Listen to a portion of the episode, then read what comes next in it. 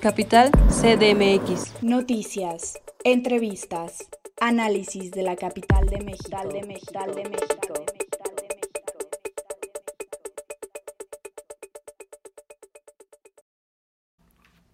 Bienvenidos otra vez. Yo soy Adolfo Bonilla, colaborador de Capital CDMX. Hoy les presentaré una entrevista a Esteban García Peña, director de campañas de plásticos de Oceana México quien nos hablará respecto a la campaña No eres tú, es el plástico y la develación del mural monumental Chalchitlicue, diosa del agua. ¿Qué es Oceana? Bueno, Oceana es la mayor organización internacional dedicada exclusivamente a la protección de los océanos. Tenemos presencia en 10 países, eh, estamos en Canadá, Estados Unidos, México, Belice, Perú, Chile, Brasil. Estamos en la Unión Europea, ahora en el Reino Unido y en Filipinas. Esa es nuestra presencia.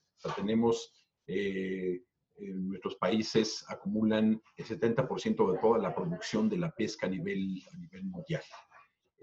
¿Qué acciones realiza Oceana en México? En México tenemos cuatro campañas eh, fundamentales que tienen que ver con mejorar cómo es la pesca y mejorar la gestión de los océanos, eh, pensando que salvemos los océanos, que debemos salvar los océanos para alimentar al mundo. Nuestras cuatro campañas son eh, transparencia y trazabilidad, o sea, cómo aseguramos que sabemos qué pasa con los peces del barco al plato. Para ello, estamos construyendo una política pública o estamos incidiendo en la construcción de una política pública pública que garantice la trazabilidad de los productos del mar. Que dicho sea de paso, todo lo que hacemos en Oceana, tanto en México como en el mundo, es incidir en las políticas públicas que garanticen la salud del océano. La siguiente campaña es eh, la campaña de restauración pesquera, que eh, busca incidir en la política pública para que una nueva ley garantice la restauración de pesquerías que están dañadas, sobreexplotadas o al borde del colapso, que quiere decir que lo estamos perdiendo y de ella dependen más de 250 mil pescadores y sus familias y la alimentación del país. Eh, la tercera campaña es esta, la que estamos lanzando el día de hoy, que es la campaña de reducción de plásticos de un solo uso innecesarios o no esenciales. Y estamos por abrir una siguiente campaña que es Hábitat, es cómo mejoramos las condiciones de hábitat para garantizar la abundancia este, de las especies y la abundancia pesquera en el océano. En el marco del Día Mundial de los Océanos, ¿por qué develar un mural monumental y qué significado tiene dicho mural? Muy bien, eh, pues bueno, hoy, hoy se celebra, se conmemora el Día Mundial de los Océanos, es un día decretado por la Organización de las Naciones Unidas, entonces el día de hoy la gente puede estar en contacto o puede estar también revisando las páginas eh, los sitios de la misma ONU para que vean lo que se conmemora. Se conmemora precisamente porque el océano es el reservorio de vida más importante que tenemos. De ahí tenemos el oxígeno, de ahí tenemos alimento, tenemos el agua, tenemos, o sea, dice, oye, es agua salada, sí, pero el agua se evapora, llueve, bueno, se evapora y luego llueve y es lo que bebemos, ¿sí? Este, y recordar que a pesar de todos los beneficios que, que obtenemos del océano, hemos convertido al océano en nuestro principal basurero es la peor paradoja de la historia de, la humanidad.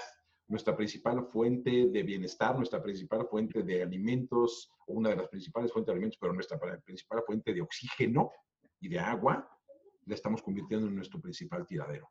Entonces, con este mural monumental queremos conmemorar este día, eh, importantísimo a nivel internacional, ¿sí? Queremos también aprovechar esta develación de este mural para lanzar nuestra campaña, para iniciar. El eh, día de hoy es el arranque de una serie de acciones muy, muy potentes y que vamos a estar detrás de, los tomadores de decisiones y detrás de los legisladores para que garanticen que haya menos plástico en los océanos. Y eh, es un mural eh, que denominó su, su autora, este, su, su, su, autora que es la artista Vera Primavera, denominó Chalchiutlicue, diosa del agua no es que nosotros estemos generando deidades, aunque estemos generando dioses, es simplemente el título que le dio la, autora. Y es una figura femenina que llora, que llora mientras eh, sostiene en su regazo o trata de confortar a un lobo marino atrapado en un plástico y todo su manto, que es como su falda, está lleno de plásticos. de tal forma que con este mural, mural monumental que tiene una superficie de 300 metros, más todo el alto del edificio, por 10 metros de, ancho, exactamente al costado del Hotel Plaza Madrid, muy bien dice, el número 15 de la calle Madrid, que está a media cuadra del Senado de la República, exactamente en la calle por la que salen, senado, salen o entran senadores, senadores y prácticamente todo el staff, todo el personal del Senado. Entonces no hay pretexto para no verla. Y es un mural que lo que pretende es recordar e inspirar a las y los legisladores a tener una visión de Estado y legislar por el bien de la nación. ¿Cómo? Evitar que lleguen más plásticos al océano. Y particularmente queremos hacer un llamado de atención enérgico, ¿sí? Este, a la Comisión de Medio Ambiente, Recursos Naturales y Cambio Climático en el Senado y su homóloga, también la Comisión de Medio Ambiente en diputados, a que por fin se animen a legislar. A la fecha, en ambas, en ambas cámaras se han este, elaborado 40 iniciativas diferentes para, para, alguna reforma que garantice o que disminuya los plásticos. Lo que esto te dice son dos cosas. Uno, este, pues que es un tema de interés para los legisladores. Y dos, que hay un problema. Hay un problema grave con la contaminación plástica. Y, eh, pero, hoy por hoy, ninguna de esas 40, ni una sola, ha sido dictaminada. Lo cual te puede decir, bueno, hay, hay, hay, este, hay agendas encontradas, hay intereses ahí que están este, y ahora sí que influyendo en la decisión de, de las y los este, legisladores, qué es lo que está pasando, porque ni una de estas 40 iniciativas que iniciaron desde el, o, sea, o se empezaron a hacer desde el 1 de septiembre de 2018, o sea, justo cuando empezó esta legislatura, ninguna ha sido dictaminada. Lo que decimos es, necesitamos una reforma, una sola, a la Ley General para la Prevención y Gestión Integral de Residuos, en adelante el EGPGIR, para no repetir todo el nombre, en este, para la, la LGPGIR, en cuatro cosas fundamentales. Uno, la reducción de plásticos de un solo, de, de un solo uso innecesarios, ¿sí? O no esenciales, desde su origen. Ahorita hablamos de cuáles son esos plásticos. Dos, que haya una responsabilidad extendida hacia los productores e importadores de los plásticos. O sea, que no, que no se laven las manos de yo, yo vendí un refresco y, y no me importa. No, tú vendiste un refresco que tenía algo que generó un residuo, ¿sí? Y, el mar se ahoga en plásticos. Tres, el plástico bajo ninguna circunstancia puede usarse como combustible. Es falsa la, la, la, la idea de algunas y de algunos este, industriales o de algunos este, de, sus, de sus impulsores o sus derroteros, porque hay, ¿no? Hay testaferros por todos lados, perdón que lo diga de esa manera, ¿sí? Este, que han, han, este, han hecho creer que el plástico, si se consume como combustible, es un combustible renovable. Me quiero morir, es una fuente contaminante eh, tremenda, tanto de residuos muy tóxicos a la salud humana como de gases de efecto invernadero que incrementan el cambio climático. Entonces, no a la incineración. Y cuatro, que no nos obliguen a las y a los ciudadanos a que cada vez que consumimos alimentos y bebidas contaminamos el océano. ¿Cómo es esto? A través de, la, reglas claras que establezcan que el ciudadano tiene derecho a contar con diferentes alternativas para poder adquirir sus productos en el supermercado o en donde sea. Ahora, ¿a qué plástico nos referimos? Porque ya estoy viendo a muchos que están diciendo, no, los plásticos, de hecho, quiero hacer un paréntesis, muy lamentable, la indolencia, esa es la palabra, la indolencia y el oportunismo de algunos miembros de la industria del plástico, que aprovechando esta, esta época de desazón, de incertidumbre, de miedo, mucha gente tenemos miedo, tenemos temor de contagiarnos y de morirnos, ¿sí? Entonces hay mucha desinformación allá afuera, las redes sociales nos inundan de muchos, de muchos datos, ¿sí? Aprovechando esa, esa incertidumbre, salen a decir el plástico te aísla del coronavirus. Esto es lamentable, ¿por qué? Porque no es cierto los plásticos de un solo uso necesarios, que son el 40% que se producen a nivel mundial, son embalajes, empaques, bolsitas, popotes, platos desechables y envases de PET. ¿sí? ¿Sí? Esos son los plásticos innecesarios. No tendría que haber ese tipo de plásticos en el océano, pero los hay. Y eso es porque alguien no está haciendo bien su trabajo. Los plásticos útiles, vitales, son el otro 60%. Un vaso, tu celular, tu computadora, tu ropa misma que tiene fibras plásticas, es un, es un plástico que usaremos no una, muchas veces, cientos de veces, y que nos da confort, nos da, nos resuelve algo en la vida. Y hay otros plásticos que son de un solo uso, pero que son vitales esenciales, que son aquellos que aíslan, ¿sí? A los médicos, a las enfermeras que nos aíslan a nosotros mismos, los ciudadanos, de poder contagiarnos. O sea, estos trajes de plástico que aíslan a los médicos son esenciales, son vitales. Pero esos plásticos no son los mismos que los de un solo uso necesarios. ¿Por qué? Porque estos nos aseguran bienestar. Pero además, déjame decirte una cosa. Esos plásticos, desde hace 20 años, tienen una norma que dice cómo se disponen los residuos peligrosos eh, biológico-infecciosos. Entonces, no toca. Por, por lo tanto, le pido a la industria que no sea indolente, no a todos, a algunos, porque hay unos que están haciendo un trabajo lo mejor que puedan. Este, que, que, dejen esta, esta actitud de indolencia y de oportunismo, porque no es lo mismo el plástico de un solo uso necesario, que son las bolsas, que los plásticos de un solo uso necesarios, que es lo que se utiliza en los hospitales. Por favor, y que no confundan a la población. Los plásticos de un solo uso por sí mismos no nos aíslan del virus, porque lo que importa es quién los manipuló primero, quién tuvo en contacto eso. Recordar, hay estudios científicos que han señalado, ¿sí? Este, que el coronavirus puede vivir hasta tres días en superficies plásticas. Entonces, no, no te aísla, no te aísla del coronavirus, por favor. ¿Qué busca lograr la campaña No eres tú, es el plástico? Este, nuestra campaña está orientada, como todas, a incidir en política pública y más bien esperamos que esto que estamos haciendo inspire a los gobiernos. Digamos, sí, tenemos acercamiento con algunos, tenemos acercamiento con algunos, algunas legisladoras, pero lo que esperamos es que el gobierno también tome, esto, tome este toro por los cuernos y pueda hacer algo. Este, buscamos con esta campaña no solamente inspirar, sino recordar todas las omisiones que estamos viendo tanto en gobiernos locales como federal, como en el Congreso. ¿Sí? Y esperamos que con esto que estamos haciendo, con este espacio que nos puedas dar, no solamente establecer un contacto con ellos, sino que también pongan manos a la obra. ¿Por qué crees que no se le ha dado seguimiento a las 40 iniciativas de ley que existen en materia del medio ambiente? ¿Faltan expertos o consideras que hay otras presiones? más bien es una pregunta que habría que hacerle a ellos, habría que hacerle esa pregunta a la Junta de Conexión Política, a la, a la, mesa directiva, habría que hacer esa pregunta a la misma Comisión de Medio Ambiente en ambas cámaras. ¿Por qué no han sacado ese, estas, estas iniciativas? Yo no quisiera creer que hay otras fuerzas que están tejiendo ahí detrás bambalinas. Yo quisiera creer que no es así, pero no me queda de otra. ¿Por qué? Porque si hay 40, imagínate nada más, el tiempo, dinero y esfuerzo de diputados, diputadas, senadores, senadoras que han trabajado en esas 40 y que ninguna pase, hoy es dinero de los ciudadanos, es dinero de nuestros impuestos, ¿no? ¿Hace falta participación por parte de la sociedad para impulsar las iniciativas?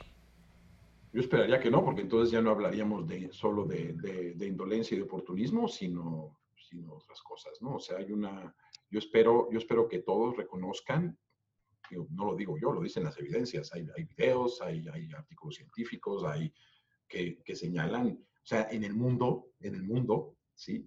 Se lanzan, se lanzan 15 millones de toneladas de plástico al año, más o menos un camión de basura lleno de basura cada minuto al océano se vierte, ¿sí? Pero hasta ahorita lo acumulado en los últimos 50 años es de 10 mil millones de toneladas.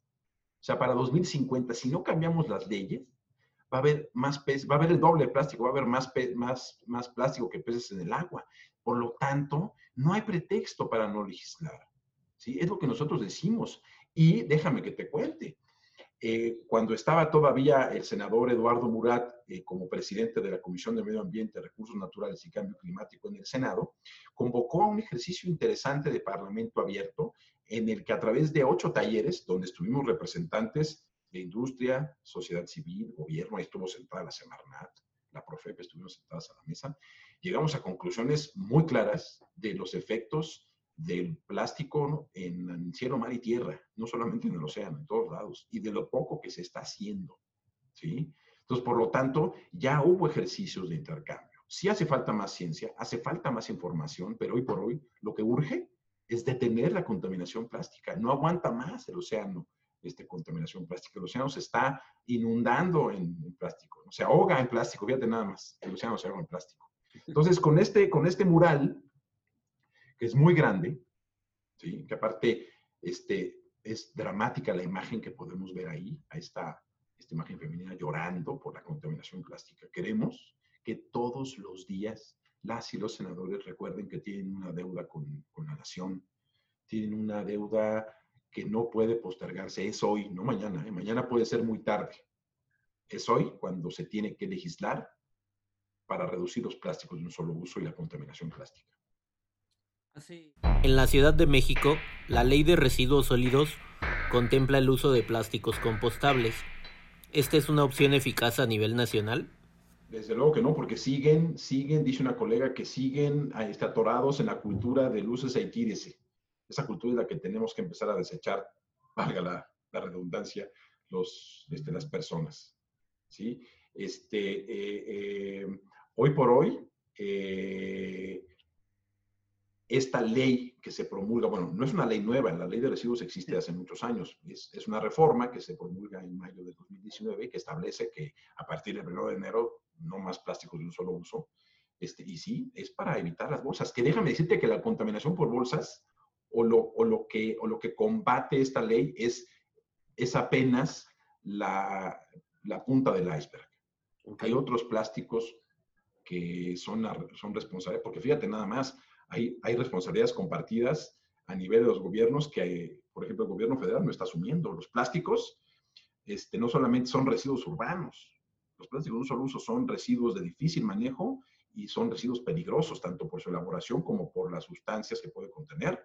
Por lo tanto, es una atribución del gobierno federal y el gobierno federal, mira, se ha lavado las manos. Hay varias regulaciones que no ha sacado la Semarnat, normas oficiales mexicanas que establece la DGPG que tiene que sacar y simplemente no las ha sacado. Esas normas oficiales mexicanas, entre otras cosas, tendrían que eh, eh, establecer las reglas claras de qué le corresponde al gobierno federal, a los gobiernos estatales y municipales, qué corresponde a la industria y qué corresponde a la sociedad. Los residuos plásticos que se generan a partir de la pandemia por COVID-19 necesita regulación especial? Yo lo que le pediría a mis conciudadanos, a la, ciudadanía en general, es ese cubrebocas esa careta que tiras en la calle, si tú tenías el virus, acuérdate que la, enorme mayoría de las personas que, que, tienen el virus, yo mismo lo podría tener, somos asintomáticos. Claro. Sin embargo, e, ese desperdicio, esos guantes es, que tiras a la calle, son focos de infección. Por favor, confídenlos en el bote de la basura, al menos, por favor. ¿sí? Sería muy bueno que los, que los gobiernos este, municipales, o en el caso del gobierno de la Ciudad de México, establezca para esta temporada, para esta contingencia, un, un mecanismo especial para poder este, confinar este tipo de residuos. Imagínate nada más los cubrebocas llenos de, de, sustancia orgánica, de saliva, de, moco que podría tener ese virus. Eso hay que, hay que evitarlo a toda costa. Ciudadana, ciudadana, por favor, evitemos esa contaminación. No lo tires en la calle, tirémoslo en, de menos en el bote de la basura, pues, que es, que es, es, la obligación, es, es a lo que estamos obligados. Y es muy importante que tanto industria como gobierno también orienten al ciudadano cómo es la mejor forma de disponer de estos materiales peligrosos, caretas, cubrebocas. insisto, en los hospitales lo hacen, en los hospitales hay empresas certificadas que llegan, recogen esto y lo confinan de manera especial. ¿sí? Colaboremos con esto nosotros como, como ciudadanos. ¿Dónde podemos conocer más sobre la campaña No eres tú, es el plástico?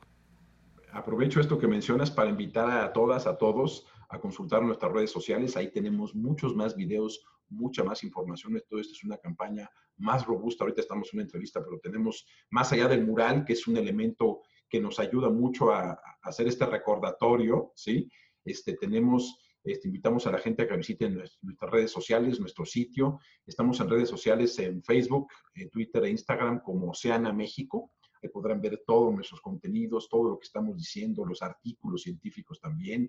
En nuestra página www.oceana.org y ahí podemos ir ya este, tanto a Oceana Internacional como, como, como la oficina en México, y ahí están todos nuestros, nuestros o sea, todo lo que estamos eh, sugiriendo y lo que estamos exigiendo y el llamado de atención que estamos haciendo a través, a través de esta campaña. Ahí vienen todos esos materiales son de uso público, por favor, difúndanlo. Yo invito a la gente a que con el hashtag no eres tú, es el plástico, todo, con, todo continuo, este, nos puedan apoyar, puedan apoyar esta campaña, puedan apoyar esta iniciativa. Y a nivel internacional también tenemos este, el hashtag Océanos sin Plásticos. Entonces, eh, con todo eso podemos hacer una fuerza ciudadana. Podemos hacer una fuerza en la que la ciudadanía colabore, no solamente desde su, desde su, desde su hogar, en, confinar adecuadamente, en reducir la compra de estos plásticos de un solo uso, sino también en invitar a otras personas a sumarse a esta iniciativa. Y para concluir ese podcast, los dejo con el audio oficial del spot de No eres tú, es el plástico de la campaña de Oceana México. Y adicional a esto los invito a seguir las transmisiones de Capital CDMX y las noticias con mi compañero Brian Arroyo.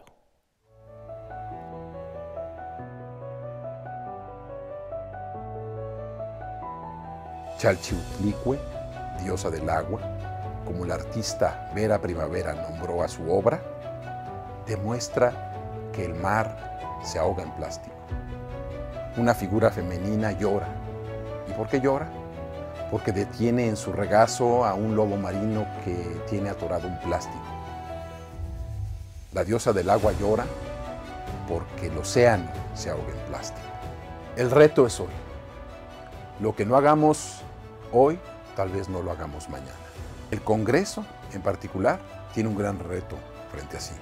Para empezar, tiene que gestionar y asegurar una reforma a la Ley General para la Prevención y Gestión Integral de Residuos, porque esta ley no contempla un tratamiento, una disposición, una reducción de los plásticos de un solo uso.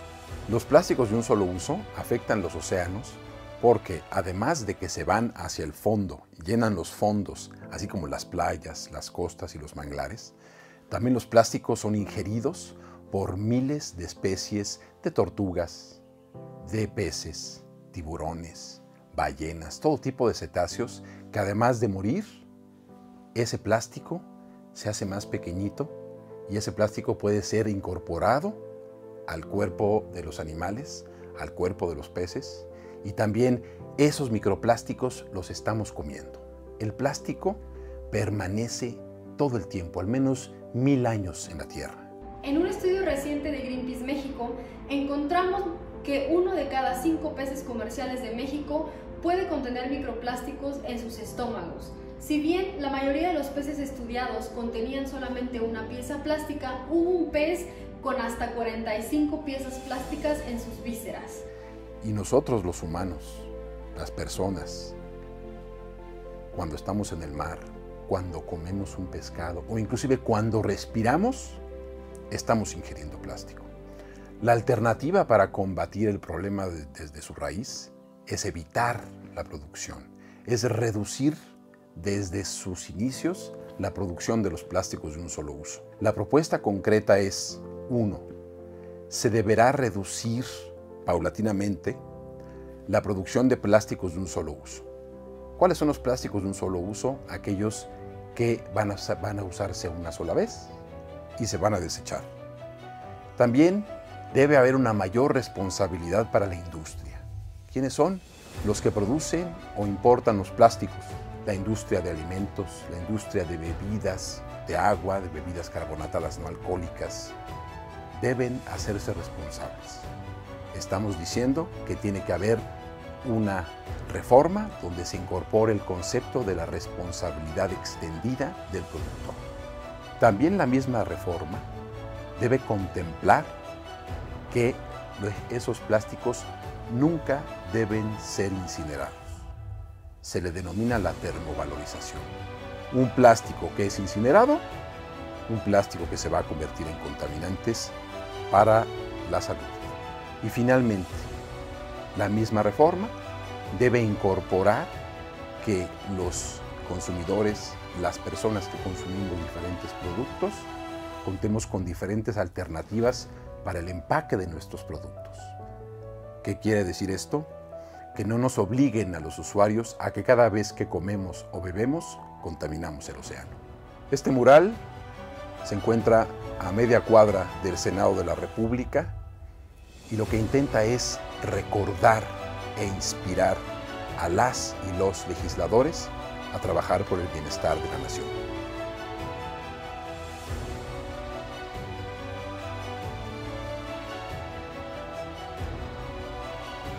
Senador, senadora, esta es la oportunidad de que hagas algo grande por tu país. No la pierdas.